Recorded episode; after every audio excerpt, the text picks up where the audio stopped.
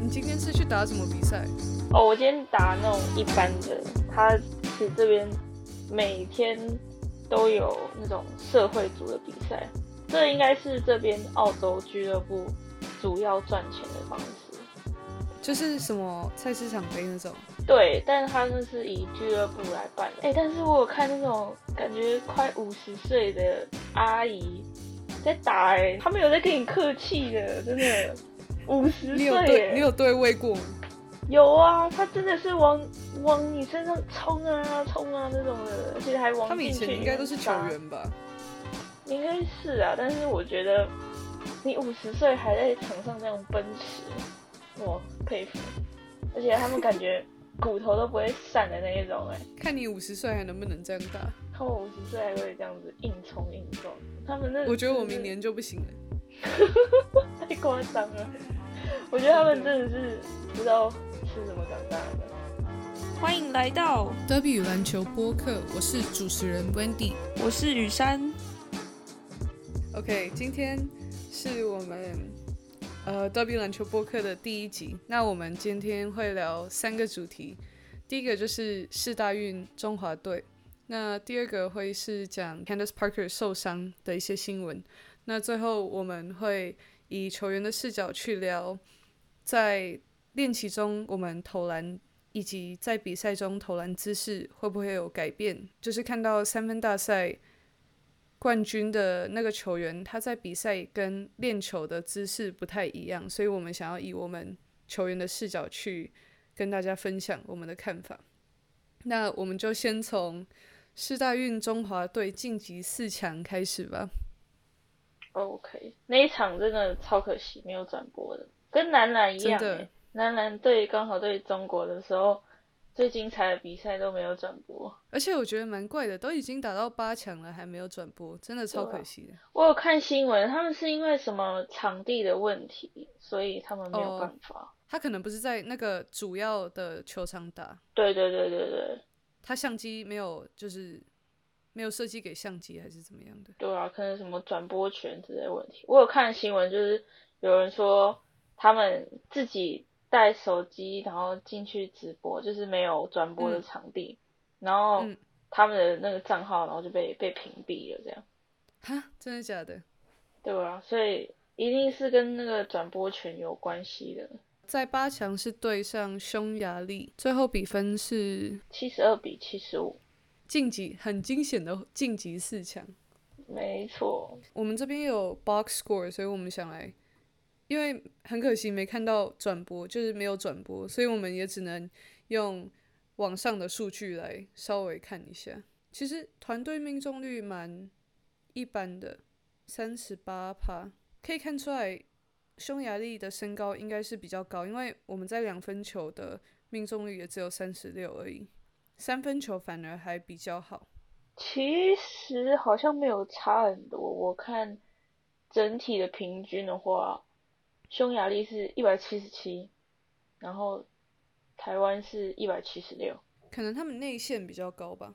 对，可能比较粗啦，比较粗。呃，影响就是可能上篮的一些把握度。但我觉得我们有优势的是，就是我们这一次平均的年龄是比较高的，所以球员基本上打球啊那种应该是会比较成熟的。对，像。看到失误率这边也只有九次失误，所以像你说的，可能整体的经验都在世代运算比较高一点。对啊，处理球上面一定会比较成熟，毕竟大家都已经有在职业场上的经验，处理球肯定是比较成熟的。真的，今天虽然命中率没有很好，但是只有九次失误，其实就让我们有蛮多好的机会。九次失误其实算控制的非常非常好，因为如果两分球的命中率没办法达到很高的话，那只能靠呃更多的进攻次数去换。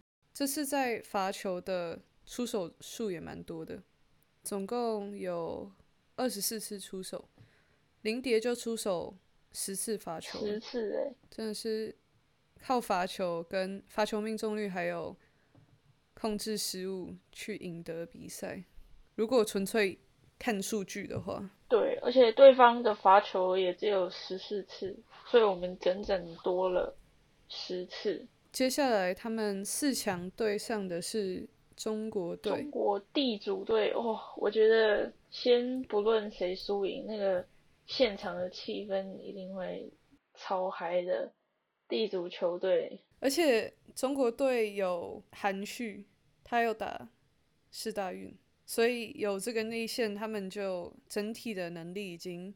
大大提升，虽然我们球队综合队有好几个都是 WSBL 的选手，但是中国队就有一个 WNBA 的光要守住他一个就很头痛了。那如果他再会传球的话，然后外线大家又有把握的话，就真的非常难守了。不过那天我有看，稍微看到中国队的比赛，他们因为可能是世大运，就是青年队去打，他们在控制球的方面还是没有，就是跟成年队会差蛮多的，哦，经验上嘛，嗯，失误率也是比稍微比较高一点。那如果失误率高的话，那肯定就是要靠别的地方去弥补了。他们就是内线，他们还有一支除了韩旭以外，还有另外一支很大只的中锋，所以他们在内线的身高一定是比我们中华队高了很多。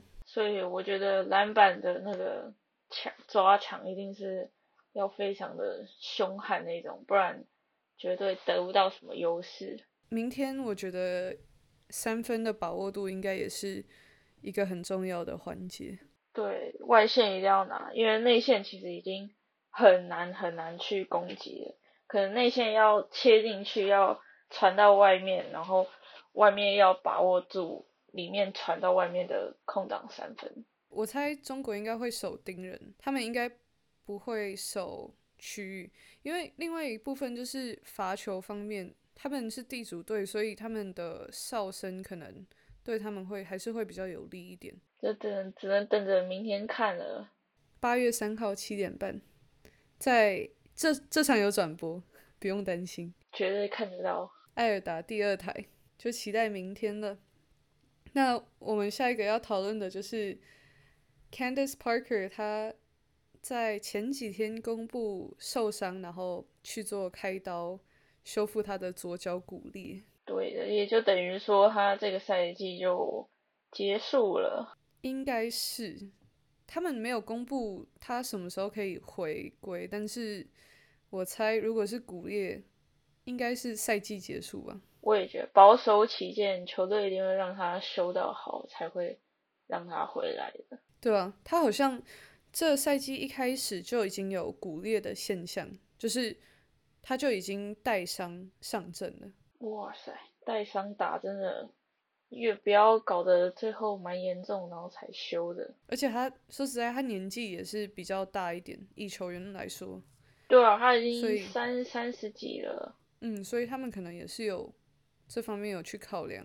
因为他们今年肯定是要拼连霸的，去年已经冠军了，但他们如果今年少了一个 Candice Parker，可能会有在连霸的路上可能会比较艰难一点。对啊，这边有他今年场均的数据，他今年上场大概二十三点六分钟，所以也是算是蛮他我在猜他们有在控制他的上场时间，因为他一开始就有伤了，对，看起来蛮保守的。但是他在二十三分钟就得九分，然后五点四篮板跟三点七助攻，所以他在上场时间短的这些时间上效率还是蛮高的。效率是高，而且命中率也快有五成诶。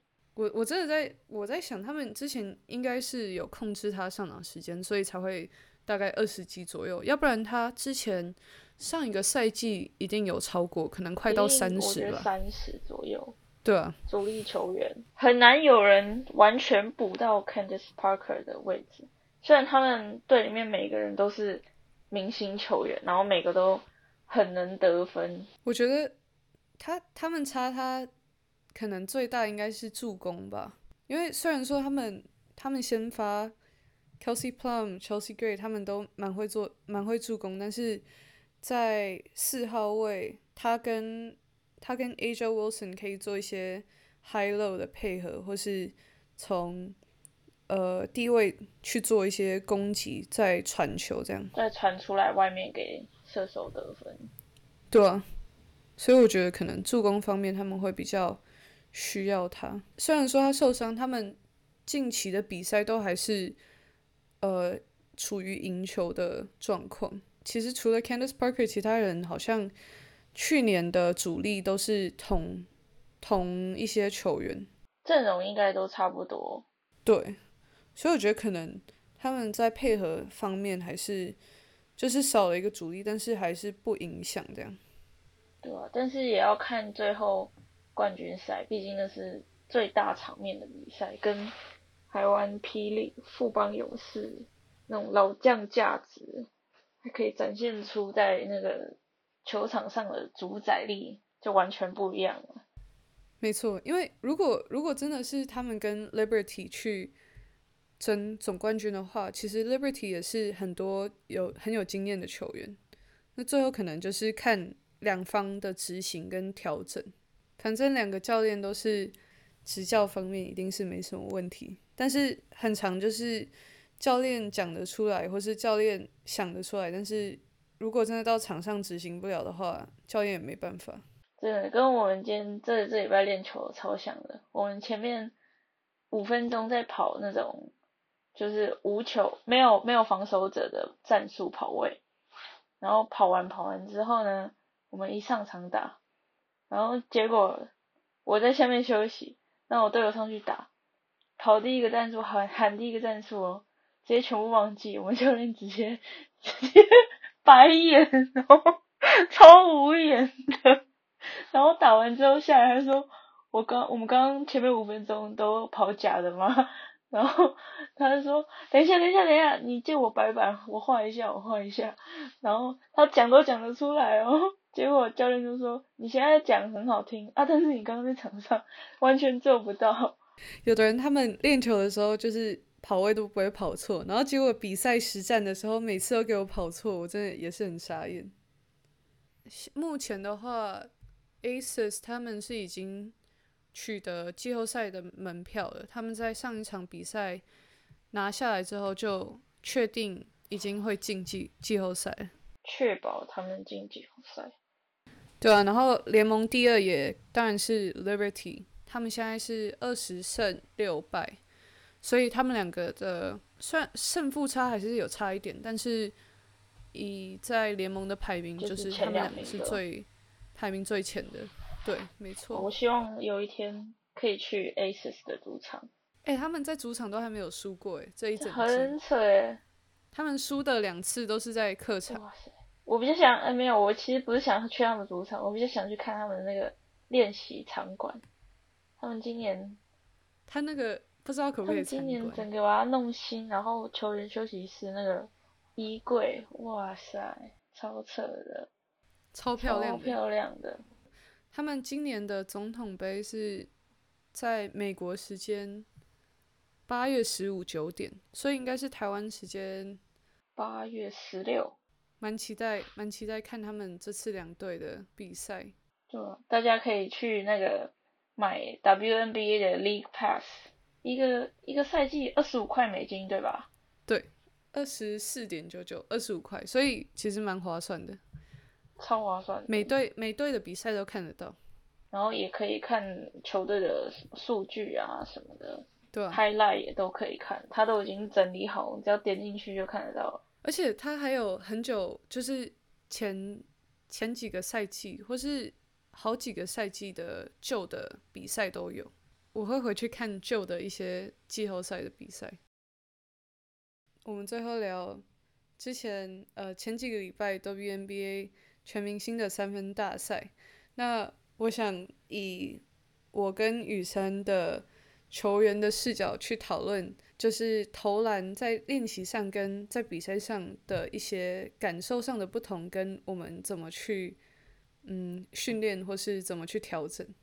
那先讲三分大赛，呃，Sabrina y o n e s c u 拿下冠军，就是出手二十七球，然后进了二十五球。是好像是 WNBA 跟 NBA 目前的三分大赛的最高纪录。对，他好像拿了是三十七分，好像是因为现在又有四分球，所以分数跟以前不太一样。对，就是每一个点都有一个那个叫 Money Ball，然后会有其中一个点全部都是两分的，然后会有两个点是那个是三分吧？是三分球吗？我记得是三分，一分、两分、三分这样子。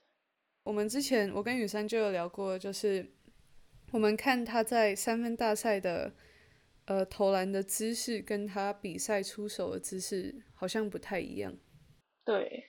因为我觉得应该是他要配合他那个球架，然后因为你要拿了球，赶快调整最好的稳定度去出手，然后加上三分大赛它是有限时的，所以你每一颗球你不可以瞄太久，你如果瞄太久，绝对是投不完所有的球，所以他用最快的速度去调整，然后他几乎出手。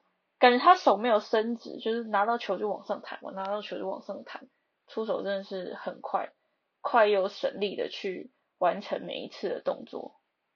对，而且你说到省力，好像因为你投一分钟，好像一分十秒吧，一分十秒要出手二十七球，其实蛮累的，所以其实你不太能，就是可能有些球员他平常投篮是跳投，但是如果他在三分大赛的时候，每一球都要跳投的话，投出手二十七球可能会太花力气。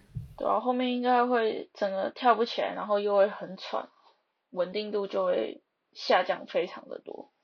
对啊，所以我看我看 Sabrina 她每次出手都是呃在可能在脸的前面就已经开始出手了。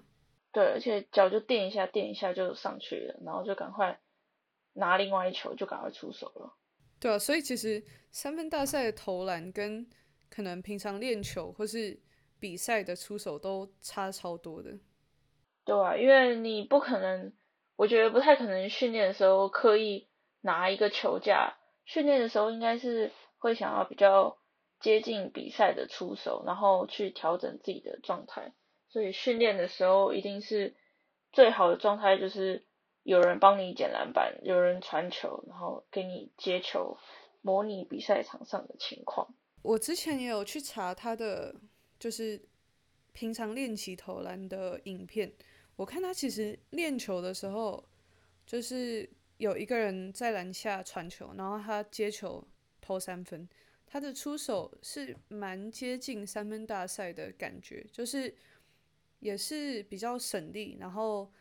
他也不会球不会抬到太高，就是大概在脸的前面就开始做出手，one motion 的出手那种感觉。但是比赛应该不太一样吧？对，跟他我觉得跟他比赛差蛮多的，因为我我有看到另外一个影片，就是他比赛的慢动作的投篮。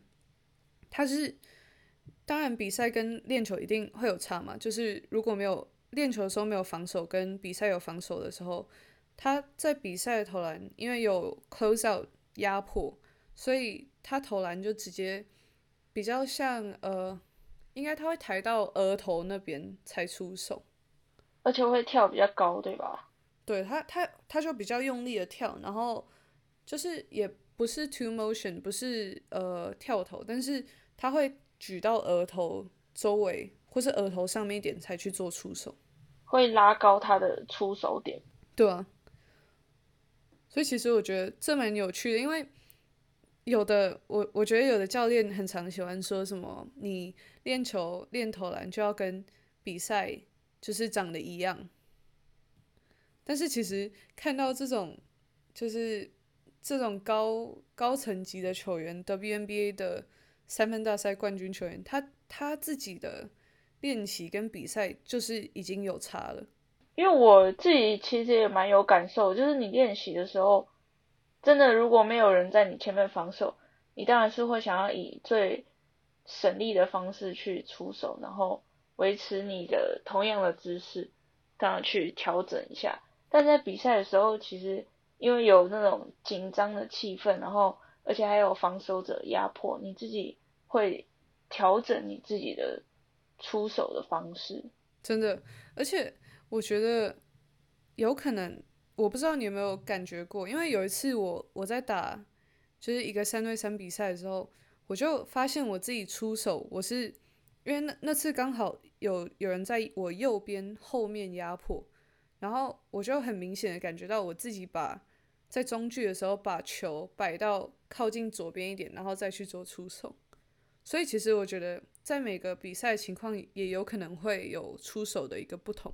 对，就会自己去调整。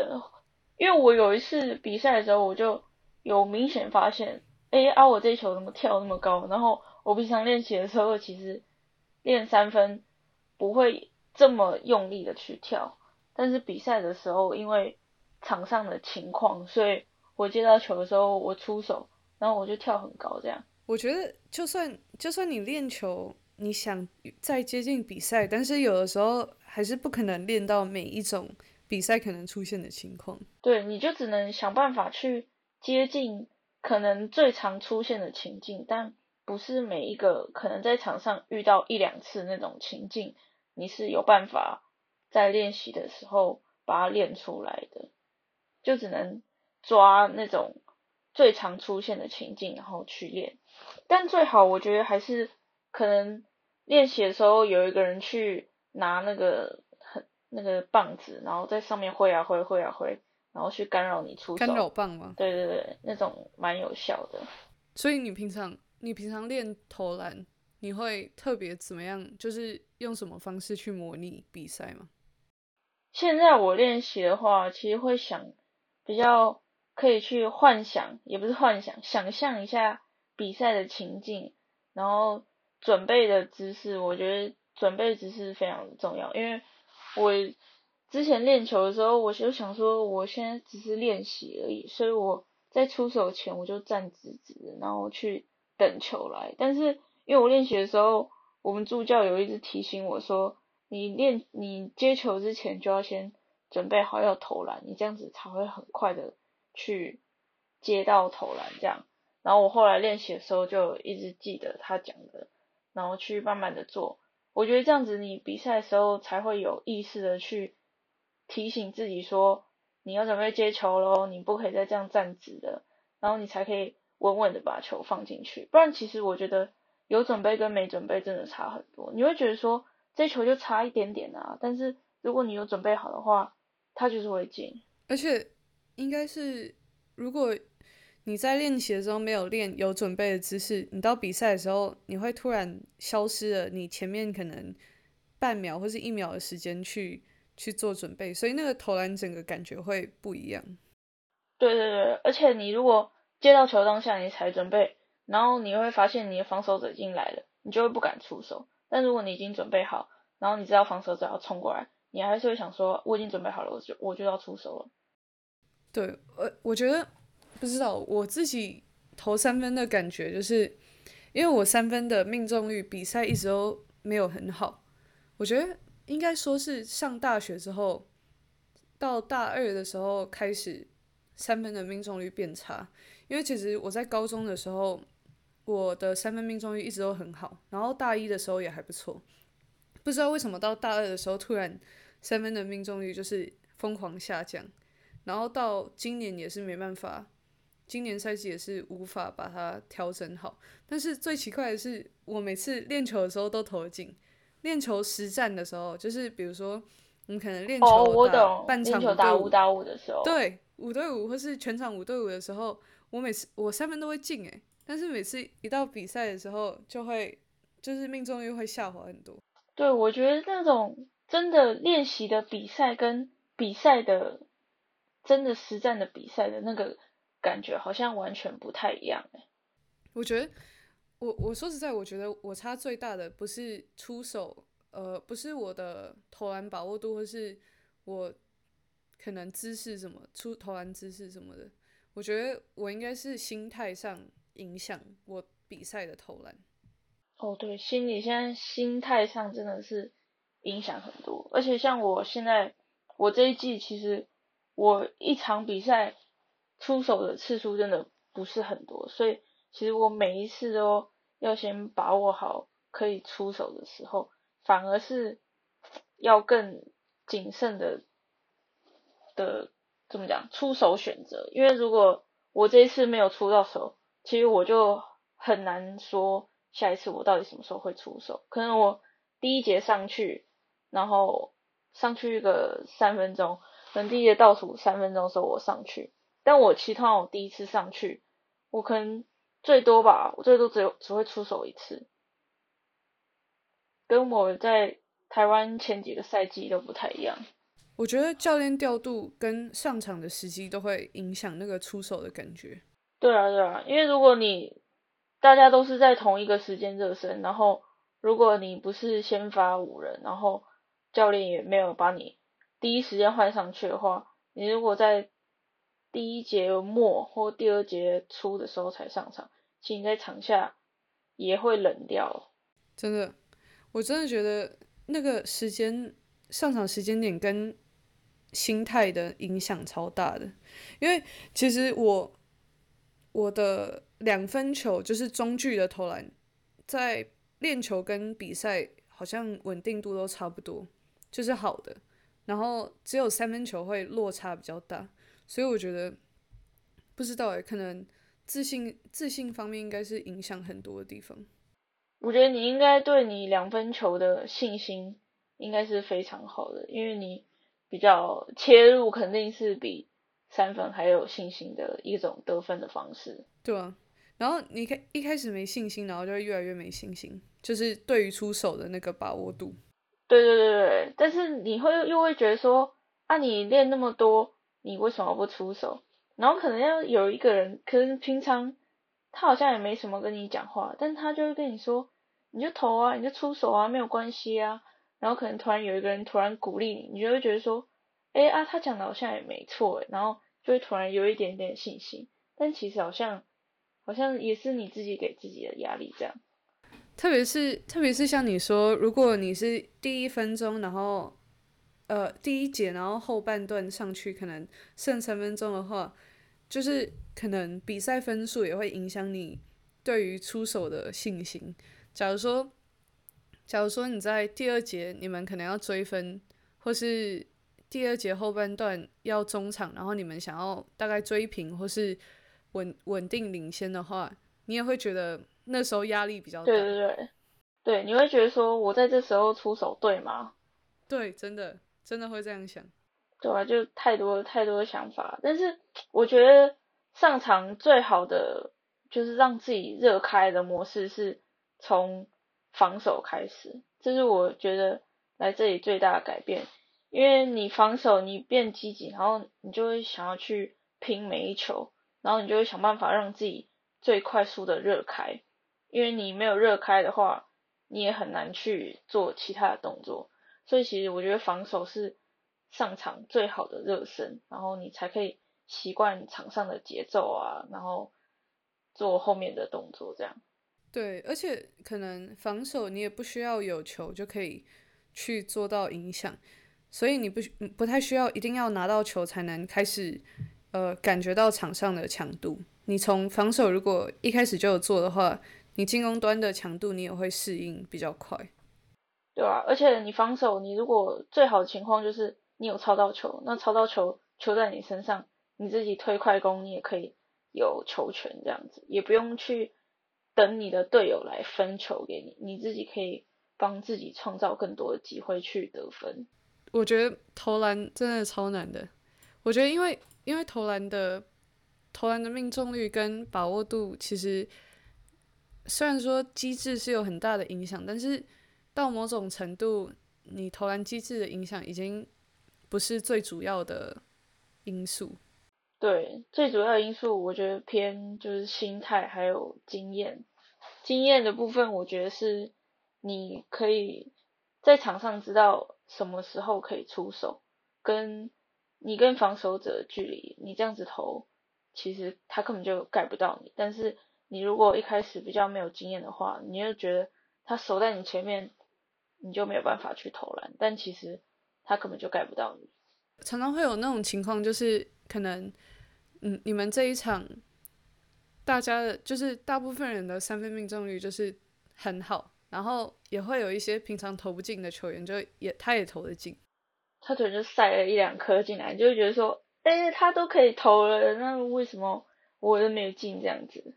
对，真的，我觉得整体的气氛跟跟自信心都是影响三分球最大的一个因素。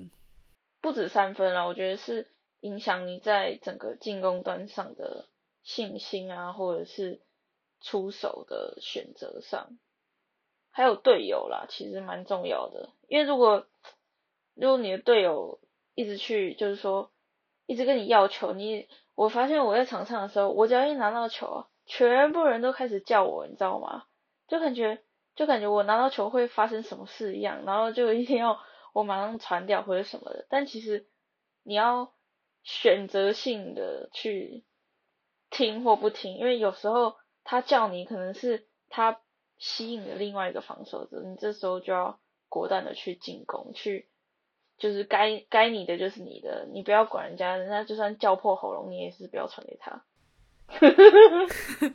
笑死！这比较浮夸一点，但是我真的觉得你的队友在叫你的时候，你要选择说他的机会是不是比我还要好，或者是在这个情况下，如果我去听他的，那是不是会是比较好的选择，或者是你自己有最好的机会的时候，你队友在叫你，你就不要理他，你就该上的时候就上，不然其实你有时候多多余的那个传球会很。很容易造成失误。你明天看得到比赛吗？是大运的。是大运，我不确定诶，因为我明天晚上刚好那个时间要练球。那到时候你你再看重播或是转播好了。OK，我们可以再讨论看看，希望中华队直接赢，冲上冠军赛。对啊，就算呃他们明天。反正明天打完，一定还有决赛或是三四名嘛。对啊，如果赢的话，就可以拼最好成绩。因为上次在台北比的话是季军嘛，所以可可以打平之前的记录，或是或是再创更好的成绩。希望希望他们明天加油，三分三分球把握度高一点。我觉得篮板篮板应该也是很重要的一环。今天这集就到此为止了。没错，我们会我们每一集都会聊不同的主题，然后顺便分享自己打球时候发生的一些情况，或者是想要跟大家分享的事情。